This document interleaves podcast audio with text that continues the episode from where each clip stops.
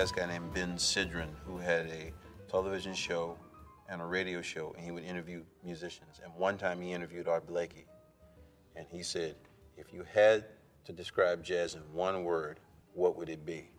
And Art said the same word three times. He said, intensity, intensity, intensity, even on the ballads. And that stuck with me when he said it. And I heard it in my late 20s. Olá! Uau! Cada dia somos mais. Entre todos, por favor. Bem-vindos. Casa é vossa, o espaço nosso e o objetivo se mantém intacto. A celebração da música e do jazz como idioma artístico e fonte inesgotável de inspiração a seres como nós, amantes da música e curiosos do mundo. Aqui vos fala Marcel Linuesa, da hospitaleira cidade de Barcelona, em fundamental companhia do Mr. Rod Leonardo, diretamente da cidade mais jazzy do planeta, New York City. Nessa segunda edição do Jazz Vaneio, em homenagem aos dois mais destacados músicos da família, os senhores Brentford e Winton Marsalis, o modelo é o mesmo. Quatro podcasts ou atos, cada um deles dedicado a um álbum específico e relevante de cada um dos artistas, ainda que seja somente para nós.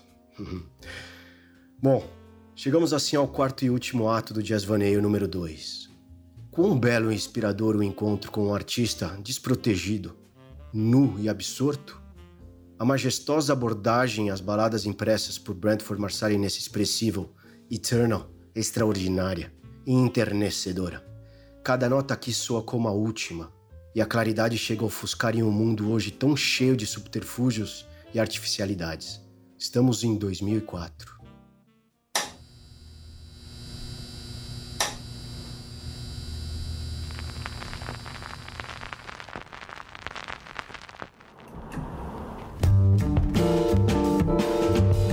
Jazzvaneio é um olhar ingênuo e apaixonado sobre o jazz, dedicado aos amantes da música e àqueles cuja voz se manifesta através do coração.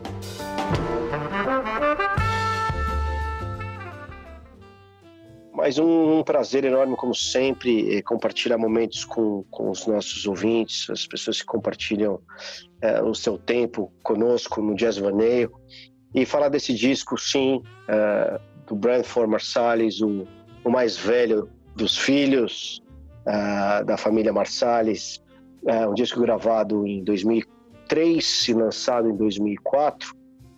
Foi autoproduzido, um disco inteiramente produzido pelo próprio Brentford Marsalis. E uma coisa interessante no que diz respeito ao local da gravação, ele foi gravado no Terrytown Music Hall. O Terrytown Music Hall ele foi construído em 1885 por um fabricante de chocolates. Fantástico. Meu amigo, chamado William Wallace.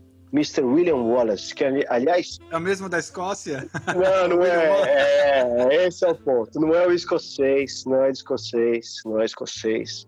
Mas tem gabarito, né? Tem, tem pedigree no nome. Né? Então ele é o edifício, aliás, o teatro mais antigo de Westchester County uh, aí nos Estados Unidos. Né? Então ele foi gravado no estado de Nova York, não na cidade de Nova York. Exato. E o interessante é que só 6%, do, do, 6 dos teatros existentes nos Estados Unidos foram construídos antes de 1900. E esse é um dele. Então foi gravado no Terrytown Music Hall. Curioso, e foi gravado não ao vivo, foi gravado fosse no estúdio. Isso é bem curioso. Enfim, e falar um pouquinho uh, sobre uh, o contexto né, sobre o momento do Brentford Marsalis uh, nessa época, em 2004. Né? É um momento uh, que eu acho que já vinha de consolidação de um período anterior, no qual ele começou a dedicar ou explorar novas vias musicais, né, de expressão musical, uh, se envolvendo com música clássica. De certa forma, parecido com o seu irmão mais, com o seu irmão mais novo, Winton Marsalis, que já falamos muito, mas ele realmente se meteu de cabeça lá e, e ele mesmo reconhece os primeiros sete anos dessa grande viagem dele no mundo da música clássica, do mundo da orquestra, da, da orquestra de câmara e tal, foram os mais difíceis. Ele se sentiu um analfabeto ele disse, inclusive. Né? E é curioso porque ele chegou a, a, a, trabalhar em projetos explorando obras, por exemplo, de Debussy, ok, né, com expressionismo, Vivaldi, já falando do, quase do barroco, mas também explorando obras do nosso querido uh, Heitor, Heitor Villa-Lobos, Né?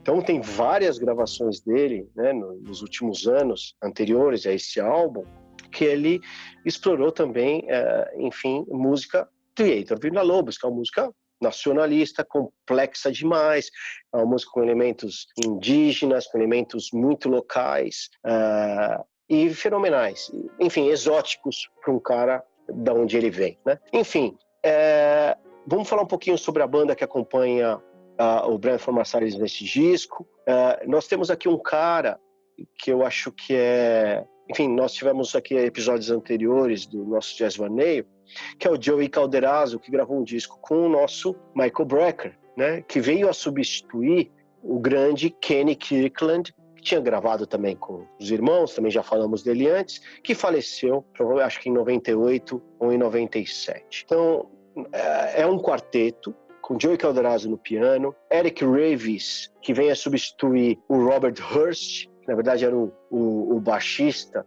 do, do disco anterior que, que trabalhamos na, no nosso enfim, é, podcast anterior, e na bateria pelo grande Jeff Tim Watts. Né? E, e, antes da gente entrar um é, pouco no mérito bem chuta, né, disco... Né, Marcelo? A formação, é, bem, a formação da banda bem chuta, né? Sem dúvida. E, e, e, é uma base de quarteto já muito estabelecida, muito madura. Ainda que tenha mudado... Os bem, bem entrosados, é, né? Muito, muito. O Brandford teve uma preocupação de desenvolver o quarteto dele, em paralelo com as outras iniciativas, muito grande, talvez maior do que a irmã, o irmão dele, o Winton Marsalis, que vinha trabalhando com outros tipos de, de agrupações e ensembles, né? Mas eu, que, eu queria colocar um, um algumas questões interessantes para falar um pouquinho do que é o Brentford Marsalis, que tem muito a ver com o Winton Marsalis, é, no aspecto da proposta, da filosofia, da preocupação musical que esses dois caras têm. Né? Então, para é, alguns críticos, eu achei interessante, eu queria, queria colocar isso para você, inclusive, dar sua opinião, chamam o, o Brentford Marsalis de um cara arrogant cuss. Cuss é um cuss, é C-U-S-S, é um animal teimoso. Sabe aquele burro que empaca? A vaca que empaca? Então, eh, muitos críticos acabaram, enfim, rotulando ele como um, um arrogant cuss, um animal teimoso. As, as críticas da época sobre esse disco? Até hoje, não, Até não, hoje. coisa atual, coisa atual. É, não só da época, mas também atual. Né? Porque, como o irmão dele, ele é um fervente, um fervente crítico do jazz moderno e dos seus músicos, né? Ele até fala, poxa, não tem nada mais triste, né? Menção, uma frase do próprio Beverly Marsalis, não há nada mais triste do que um músico de jazz tocando funk. É uma das coisas que ele fala, né? Ele fala que os músicos de jazz hoje em dia suck, né? Porque ele fala, poxa, você, ir num show, você vai num show de jazz hoje nos clubes de Nova York e você precisa de um de um master, né? Você precisa de um MBA para você entender o que esses caras estão tocando.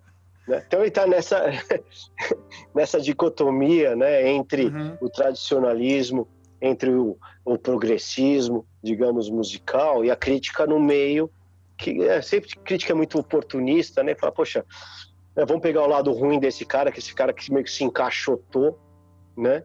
E não deixa a música progredir, e por outros lado a gente que defende o cara e fala não, não, esse cara que realmente defende as bandeiras da expressão enfim, jazzística, né, enfim, da, da, da, do improviso, do hard bop, que na verdade que é o que aglutina, digamos, todas essas grandes correntes do jazz, né?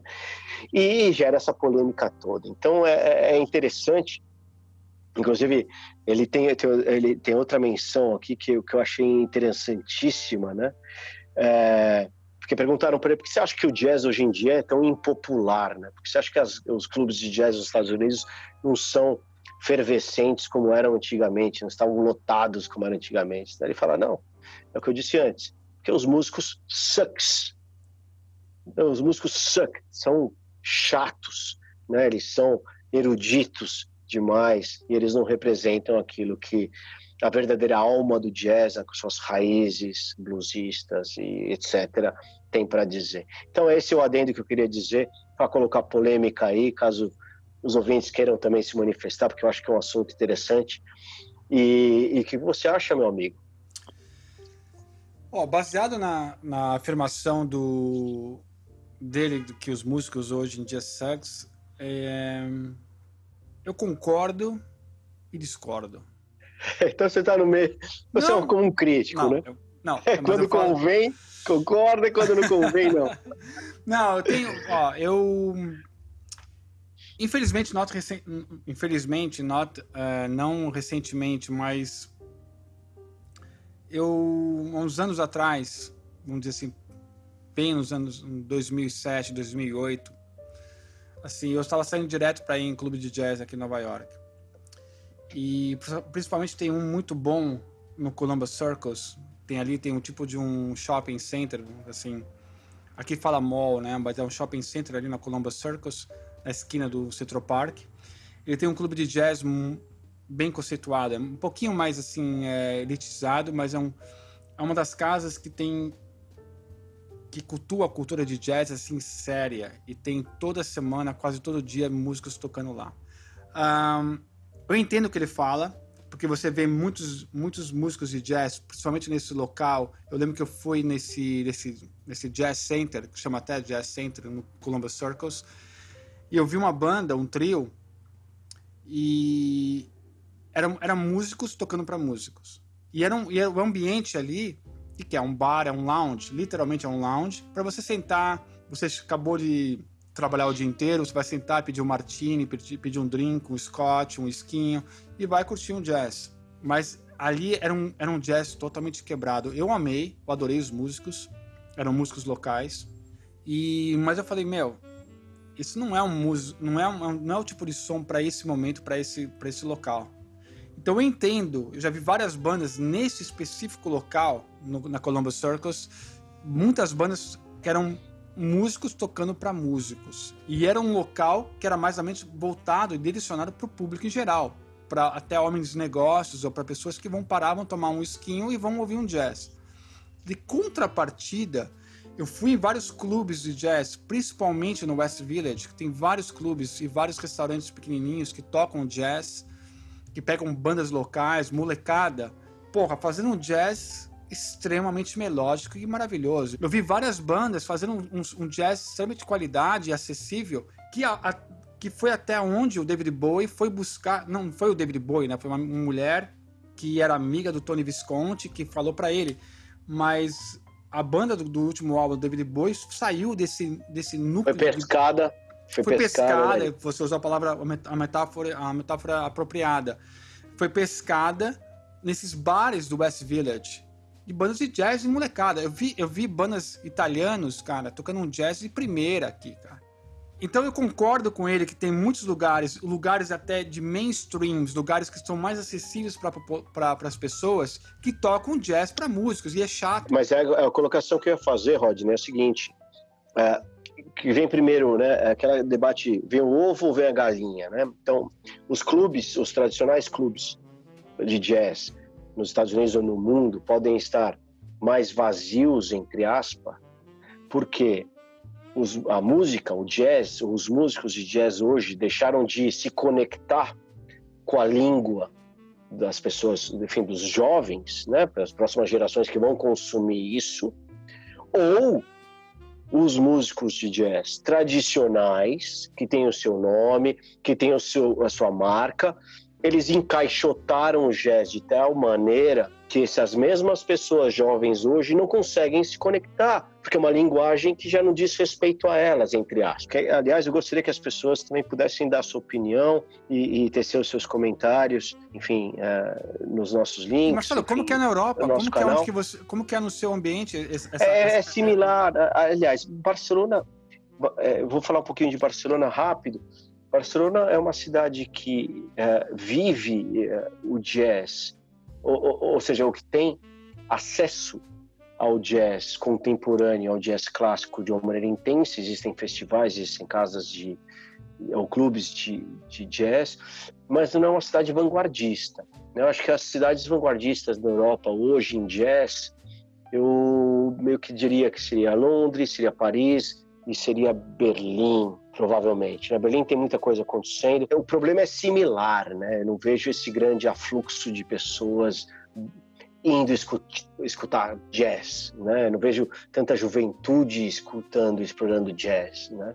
Uh, como talvez há muito tempo atrás. E enfim, não quero entrar mais em polêmica, mas é o problema de onde vem, né? Que o jazz deixou de ser uma linguagem uh, que realmente faça sentido pelo seu aspecto mais ortodoxo e tradicional, porque por outro lado não existe uma grande inovação que reconecte isso, né? Ou músicos de nome, né? Que já tem sua marca, já tem o seu, enfim, a sua, o seu posicionamento no, no, no, no mundo da música, mas ao mesmo tempo não trazem é, essa, essa inovação ou, é, ou, essa preocupação de se reconectar. O que eu concordo com o, o Brentford, nesse ponto eu concordo com ele, é que essa garotada aqui em Nova York, eu, como eu te falei, eu vejo muito moleque novo. O jazz ele é muito popular, principalmente em bairros do Brooklyn, como Williamsburg, Prospect Park. Eles são a garotada assim novinha, cara, mergulhada no jazz. Os caras são, sabe, são bem nerds. Mas qual parte do jazz? O jazz naquele conceito até romântico, sabe? Aquele conceito do todo o contexto da, da melodia, do, char, do charme, sabe? Do lifestyle, do jazz lifestyle. Eu não vejo essa, essa geração, esses meninos, preocupado em inovação em quebradeira de, de nota, em inovação em frases, em, é mais na, no romantismo até que o jazz, que toda a filosofia do jazz lifestyle traz para essa garotada. Mas, uh, Rodney, como você sente esse álbum, como você viveu? Qual... Isso para mim me interessa muito, que é uma experiência recente, é fresca, né? E, e, te pega também no momento já de maturidade, um cara experimentado em jazz, em outras manifestações musicais. Como você realmente sente e enxerga esse disco de uma maneira mais macro para os nossos então, ouvintes? Então, de toda a discografia do, do Brandford... Returnal, Returnal. Eternal. Então, toda a discografia do, do, do, do Brandford, dois discos que eu gosto muito, que não vem nem ao caso... Um a gente já falou, né? Mas o outro nem vem ao caso eu comentar agora, mas são dois discos bem especiais para mim, que é o, o Random Abstract e o I Heard You Twice. Então, esses dois que já discos, falamos sobre ele. É, já falamos sobre ele. Então, esses são, são dois discos que eu tinha, um, entre aspas, um estereotipo do, do, do Marsalis, tá? do, do Brentford. Uh, quando eu vi o Eternal, ele me deu uma, uma palete de cores do Brentford que eu não conhecia. Eu não tinha, eu não imaginava que ele chegava nessa, nesse tipo de nuances. E ouvindo nesses esses últimos quatro dias sem parar esse disco, em vários, em vários contextos diferentes, né? Uh, é um disco para mim que me passou de imediato, porque eu, eu, realmente eu gosto desse tipo de vertente. Comparado aos discos que eu mencionei, me passou um, um disco extremamente denso, denso, melancólico. Não, não por ser um disco voltado tem uma vergente para baladas, mas ele é um disco, passou, me passou um disco no bom sentido. Eu gosto desse tipo de coisa, melancólico, triste, em que o músico tava meu, as coisas um. Eu tô numa fase meio introspectiva, eu tô numa fase triste. E turvo, denso, assim. Ele é um disco, porra, intenso. Que eu não esperava isso do, do, do Brentford. Foi para mim foi uma, uma experiência muito nova, essa densidade, essa essa complexidade que então é um disco que eu tô apaixonado por ele. Eu estou ouvindo cada vez mais, eu, como eu te falei, não conhecia, infelizmente, mas é um disco que ele é apaixonante, entendeu? Eu, eu talvez mude de opinião, eu tenho uma, talvez eu tenha uma opinião mais para frente mais mais elaborada, mais mais complexa, mais sofisticada, mas hoje é um disco para mim é, complexo, denso, triste, melancólico, não só por baladas, mas é um disco que as notas me sabe, me passa um state of mind muito mais, uh, mais assim, centrado. É interessantíssimo, interessantíssimo. É, é um álbum de, de baladas, né? É, no geral. Né? Se é que dá para definir. É, e baladas no sentido mais amplo da palavra, né? Não vamos aqui estereotipar baladas né? com as baladas que a gente está acostumado a escutar é, no jazz é, tradicional e clássico são, são sete canções, são sete músicas, e eu acho que um disco que não chega aos 70 minutos, mas é bastante tempo. Três dessas músicas, elas foram, na verdade, escolhidas pelos membros da, da banda, né?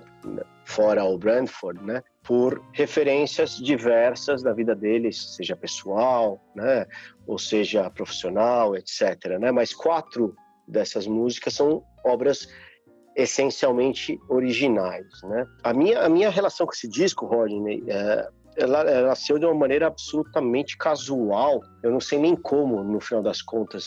Eu tenho um HD onde eu coloco todas as, enfim, toda a música eu tenho digitalizada, né? Tenho os meus CDs, os meus vinis e tal, e tudo isso está digitalizado. E quando eu encontro com pessoas, eu acabo também pegando coisas que elas têm, em repertório que elas têm, e gravo e tá no meu HD, né? Então, meio que do nada, um dia eu me deparei com esse disco, né? foi casual, tô falando de 10 anos atrás, 15 anos atrás, e tava lá um Bradford Marsalis, esse álbum, né? E, e, sempre teve lá, eu não dei muita atenção.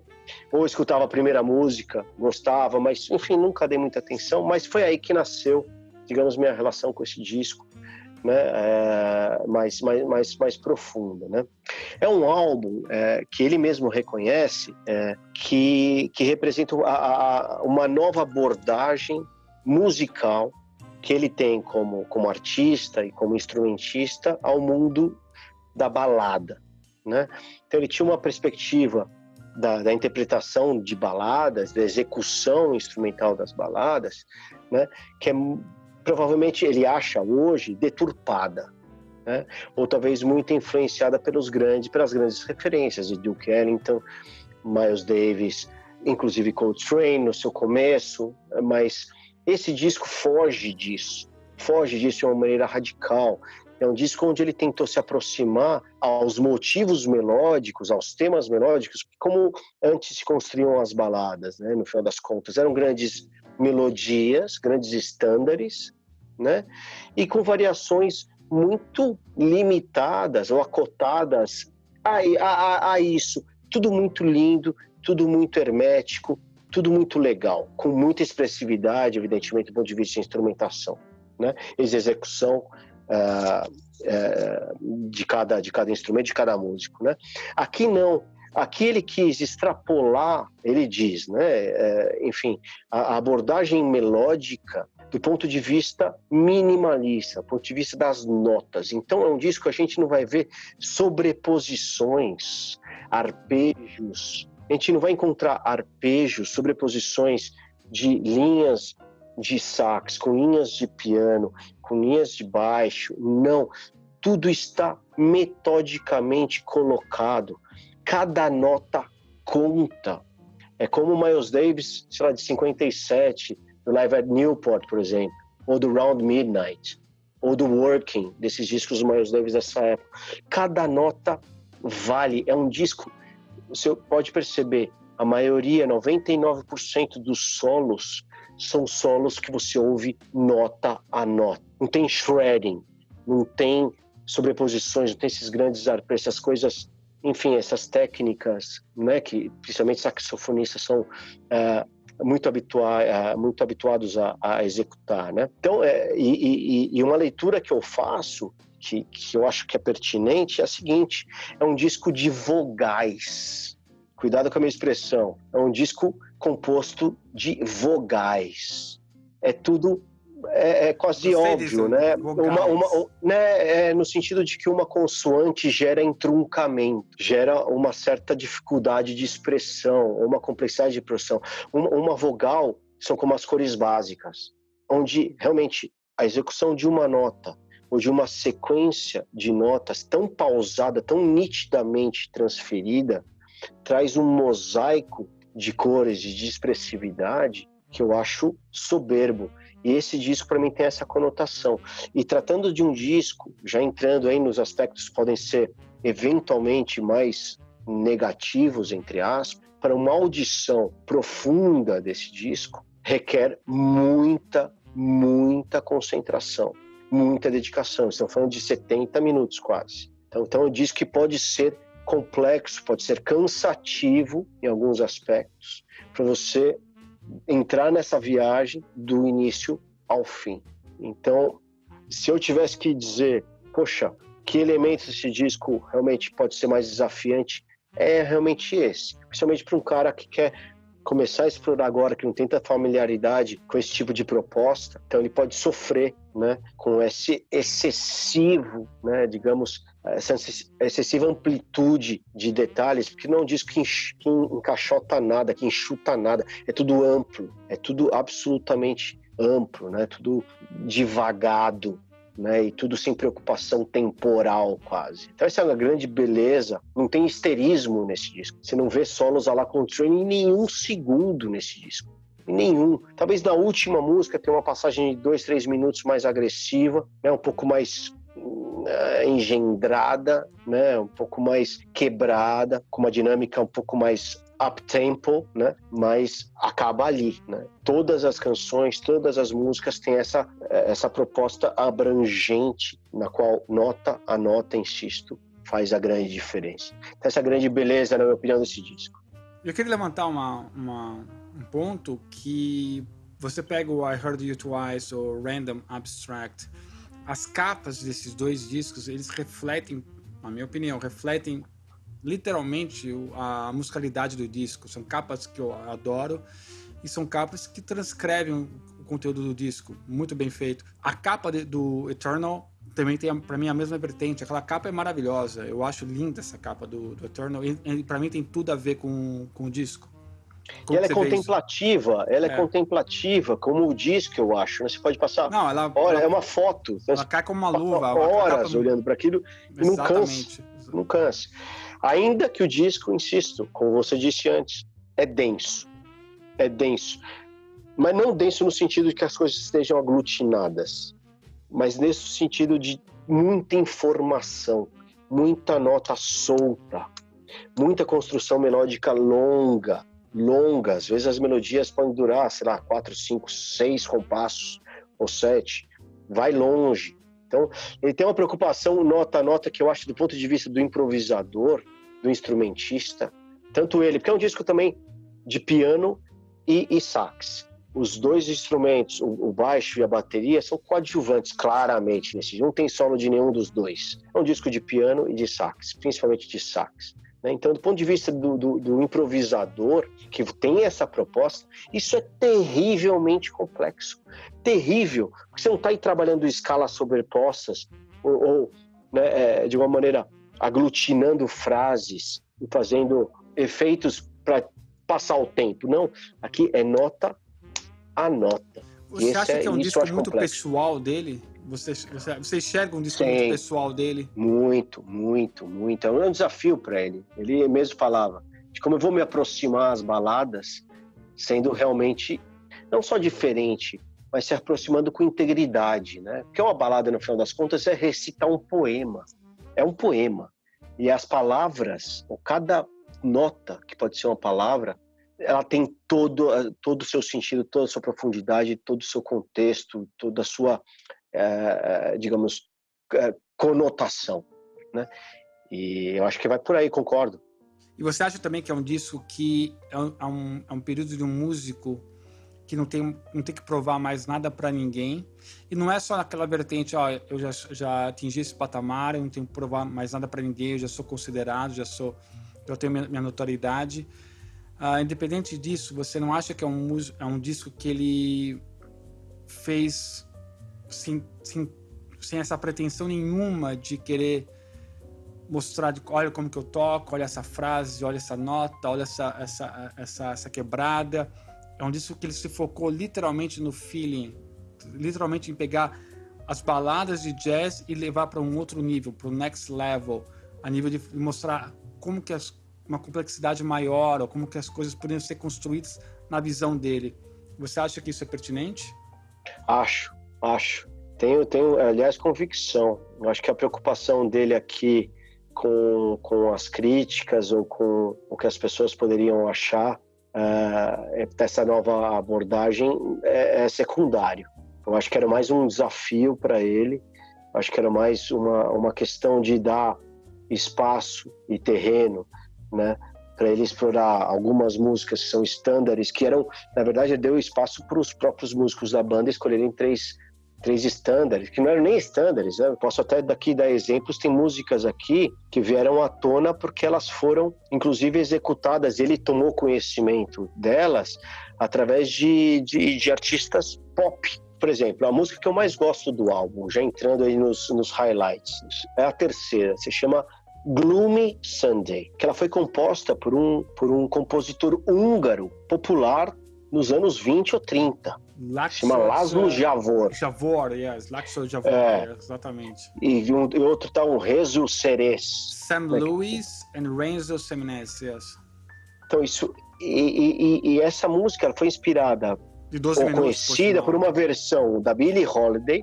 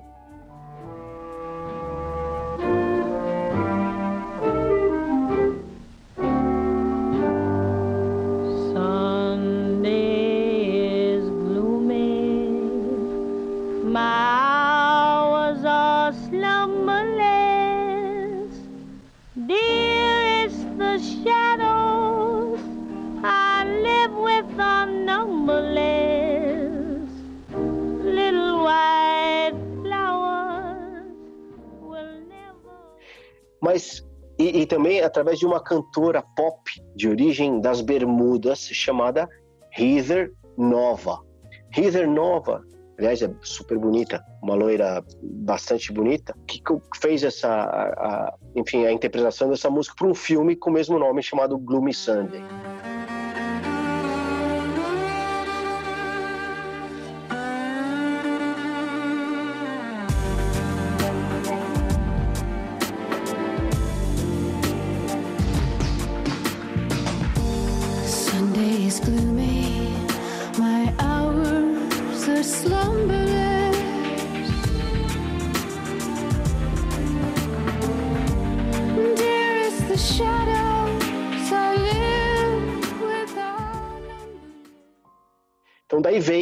Por exemplo, a iniciativa de fazer Gloomy Sunday nesse disco. E é um exemplo, porque também tem outras duas que também foram trazidas pelos outros membros da banda, que, por exemplo, meus pais costumavam dançar na sala.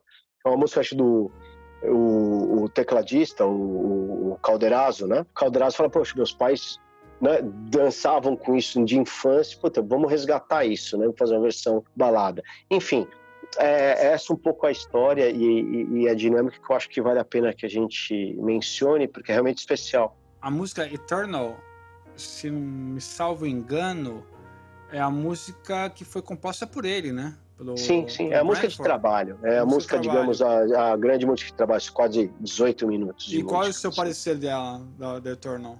Ela é uma das três favoritas, né, que eu, que eu ia mencionar. Ela, ela tematicamente ela transita em territórios bem mais exóticos, bem mais não exóticos do ponto de vista de que poxa ele está falando de o cara trabalha música oriental, música sei lá, música enfim, árabe, não, não, minutos, né? Uma música mas ela tem ela tem um tom num território que esse disco não tem. Ela tem uma abordagem que não é triste, ela não é melancólica, ela não, cara, eu não, é, é difícil realmente se adjetivar aproximação dessa música. Ela é complexa, ela tem várias sessões, ela tem uma sessão mais do meio para o fim, onde as coisas realmente se desencadeiam, se desatam, né? Uh, ritmicamente a coisa evolui, explode, com sax aí pela primeira vez mais agressivos, etc. Mas é uma música extremamente profunda, complexa e que representa o disco naquilo tudo que a gente disse antes, né? Um disco que não dá para escutar de fundo, não dá. Se você quiser realmente investir ah, tempo nesse merece, disco, né? um disco desse não pode ser não, não dá, não dá para colocar né? de fundo, porque você não vai entender, o disco não vai funcionar.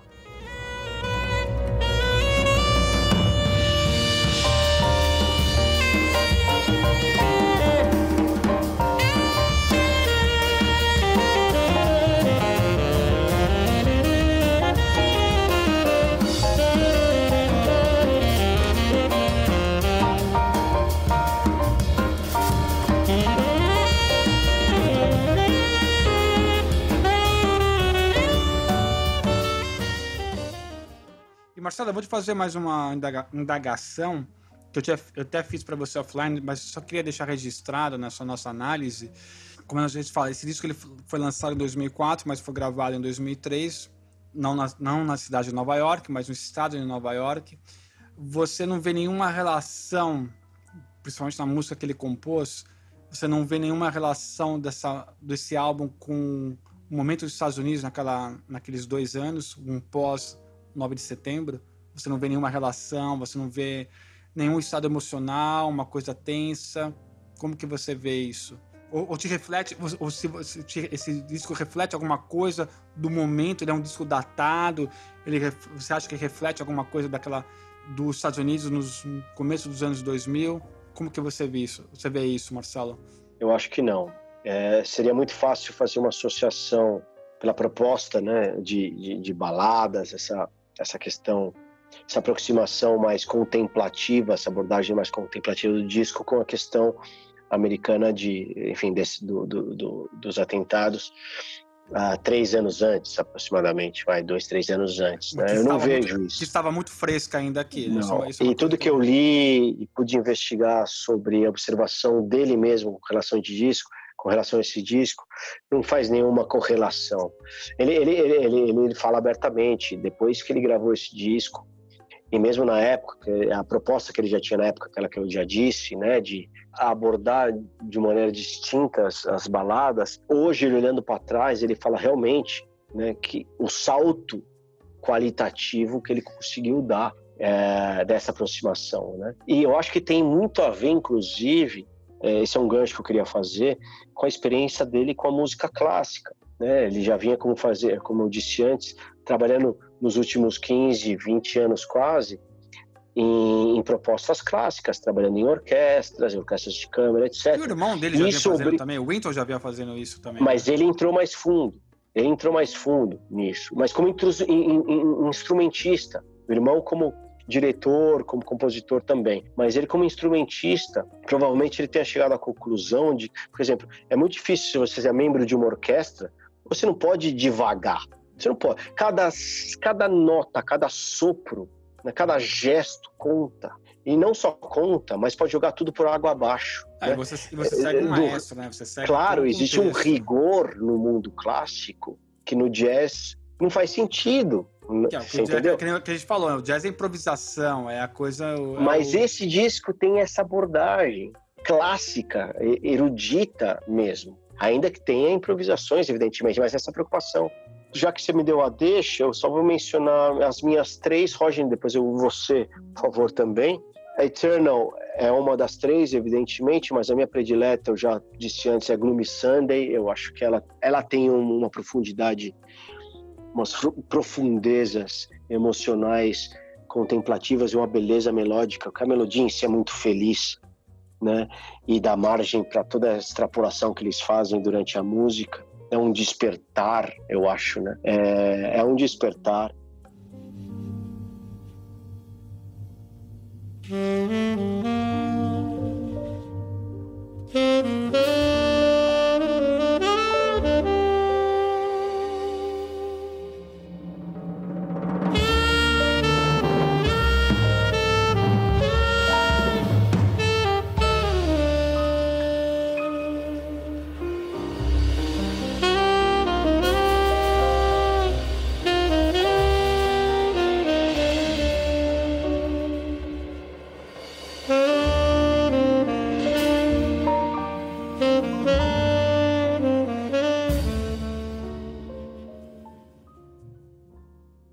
Justo que vem na sequência, chamada The Lonely Swan, é o cisne é, traduzindo, né, porcamente. É o cisne solitário, solitário é. que é uma obra do, do próprio Calderazzo, na verdade, né? Ele, ele, ele compôs isso também, eu acho espetacular. Enfim, essas são as minhas três. É, as minhas, eu vou ficar com a primeira que eu geralmente às vezes eu gosto muito das primeiras, as primeiras músicas, mas eu vou ficar com The Ruby, The Ruby and the Pearl.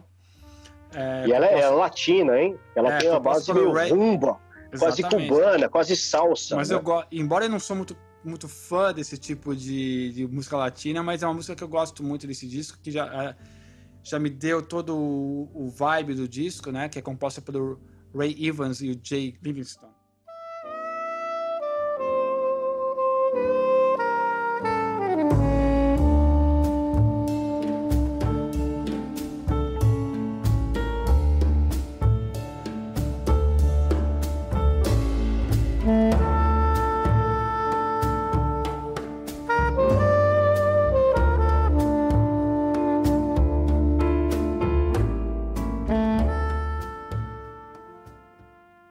Com Eternal, a última, concordo com você.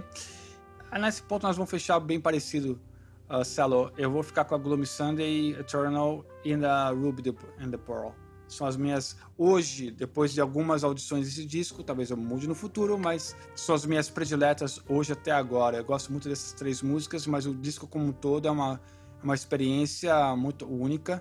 Você tem uma, alguma coisa mais para dizer sobre um repórter australiano que, que, você leu um artigo dele? Você tem uma, uma coisa mais para falar do, dessa crítica desse, sobre esse disco? Esse repórter australiano, eu tenho, essa matéria? Alguma, algumas, algumas menções que eu fiz uh, justo no início, ela vem de um, de um artigo que eu li recente, né, cobrindo uma entrevista uh, com, com o Brandford Marsalis, e o, e o jornal é o, é o, Sydney Herald. Eu vou, eu vou colocar no nosso link para as pessoas que tiverem interesse, que de, debate justamente essa questão sobre o jazz moderno, é, enfim, os tradicionalistas, né, como o Bradford Marsalis e o irmão dele, a família, são levantam a bandeira né, da tradição, enfim, da, da ortodoxia, digamos, né?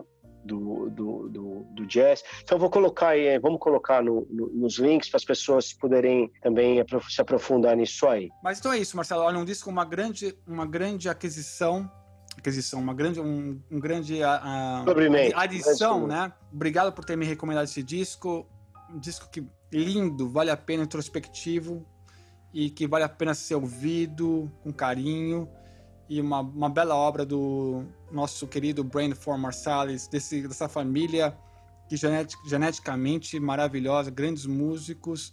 Nós nem tá louco, falar né? Nós não, nem falamos irmão do pai que é dele. produtor do, também, né? É, entendeu? E, então... E, o, e tem outro que é baterista, são seis, né? E todos artistas, uma, uma é poeta, parece. É, é uma loucura. Os Marsalis, eles merecem esse reconhecimento, merecem esse registro apaga a luz do seu quarto, põe os headphones e ouça com carinho esse disco. Marcelo, essa é a minha saideira. Se você quiser dizer a sua, sua conclusão sobre esse disco. Nada mais a adicionar. Agradecer a participação de todos e espero que isso tenha inspirado e, e, e motivado as pessoas a, a investigar e, e, ou a reforçar, digamos, a sua, a sua relação com esse álbum e com a família Marsalis. Obrigado, Rodney. Obrigado, família Jazzmaneio e as pessoas que participam. E até a próxima.